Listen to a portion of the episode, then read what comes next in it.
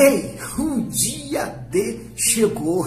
Sim, o dia que a presença de Deus se fez na vida dos discípulos e dos apóstolos ali em Jerusalém. Ficar em Jerusalém até que do alto sejais revestidos de poder. E assim eles fizeram e assim eles experimentaram. Agora nós percebemos é, algumas nuances importantes quando avaliamos os discípulos, os apóstolos, quando são ativados pela presença de Deus, o Espírito Santo. Sem mim nada podeis fazer. E aí agora o apóstolo Pedro vai reconhecer isso. Ele, ele começa a ser intencional, assim como o mestre. O mestre era intencional. Lembra que em Lucas, no Evangelho de Lucas, no finalzinho ali, no capítulo 23, se eu não me engano, ele pede para comprar é, duas espadas para que ele pudesse ali criar o cenário que pudesse é, caracterizar justamente o cumprimento da palavra.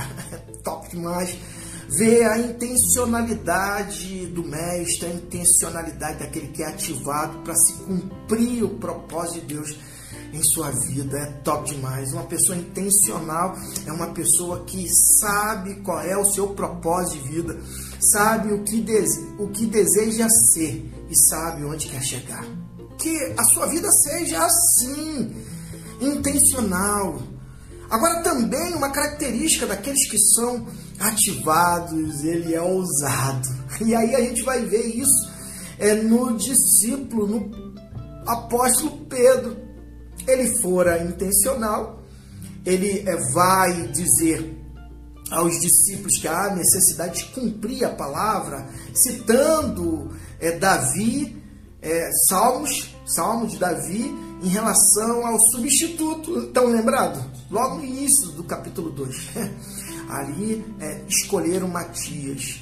É, a intencionalidade está presente na vida dos ativados. A ousadia é uma outra característica que a gente pode extrair da vida de Pedro. Olha que está em Atos a 2, a partir do versículo 14. Olha o que é, vai acontecer com o apóstolo Pedro. Apoiado pelos outros onze apóstolos, Pedro tomou a palavra e fez este ousado pronunciamento. Irmãos judeus, vocês que estão visitando Jerusalém, ouçam com atenção e procurem entender. Ninguém está bêbado aqui, como alguns estão pensando. Elas não estiveram tempo, eles não tiveram tempo de se embebedar. Essas pessoas não tiveram tempo de se embebedar, porque ainda não são nove horas da manhã. O que está acontecendo é o que o profeta Joel anunciou lá no Velho Testamento. Mais uma vez, Pedro está sendo intencional.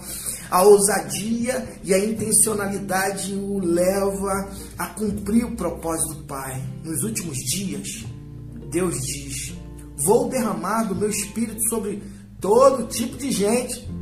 Seus filhos vão profetizar e também suas filhas. Seus jovens terão visões, seus velhos terão sonhos. Quando chegar a hora, vou derramar meu espírito sobre todos os que me servem, homens e mulheres, de igual modo. Eles vão profetizar. Mostrarei maravilhas no céu e sinais na terra sangue, fogo e fumaça. O sol ficará escuro e a lua vermelha antes que chegue o dia do Senhor. O dia tremendo e maravilhoso. E quem pedir ajuda a mim, Deus diz, será salvo. Irmãos, continua Pedro, israelitas, irmãos israelitas, ouçam com atenção Jesus o Nazareno, homem credenciado por Deus entre vocês. Ele começa a explicar sobre Jesus. Os milagres, as maravilhas, os sinais que Deus fez por meio dele são bem conhecidos.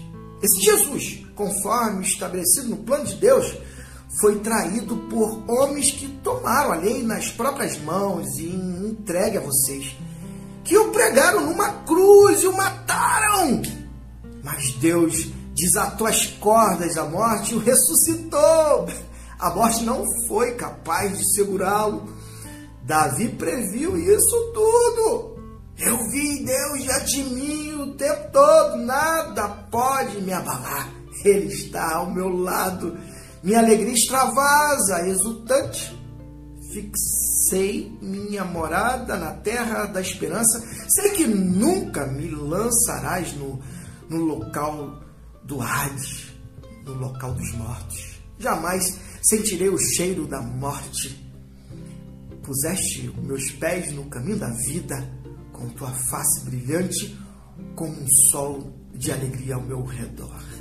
Aqui Pedro mais uma vez cita a palavra para caracterizar aquilo que é, fora escrito sobre o Mestre.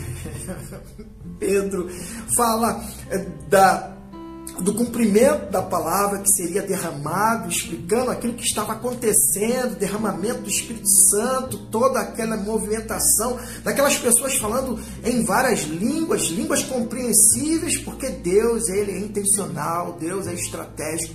Havia necessidade daquelas pessoas ouvirem em suas próprias línguas as maravilhas que Deus havia feito por meio de Cristo Jesus vida, morte e ressurreição. Desde a concepção, Maria, vida, morte e ressurreição. Essas maravilhas possivelmente foi o que aqueles homens estavam falando em várias línguas, porque Deus estava derramando com o propósito de que aquela multidão que estava reunida ali no Pentecoste pudesse ser espalhada e anunciar aquilo que estava acontecendo em Jerusalém. Deus é tremendo, Deus é top demais. E aí a gente compreende que aquele que é ativado vivencia a intencionalidade, aquele que é ativado em, é, é, vivencia a ousadia, a coragem que a sua vida, a minha vida, a nossa vida seja uma vida ativada, que você possa vivenciar os planos de Deus e que aquilo que Deus tem preparado para você possa se cumprir mediante a sua vontade, que é boa, perfeita e agradável. E que Deus te abençoe.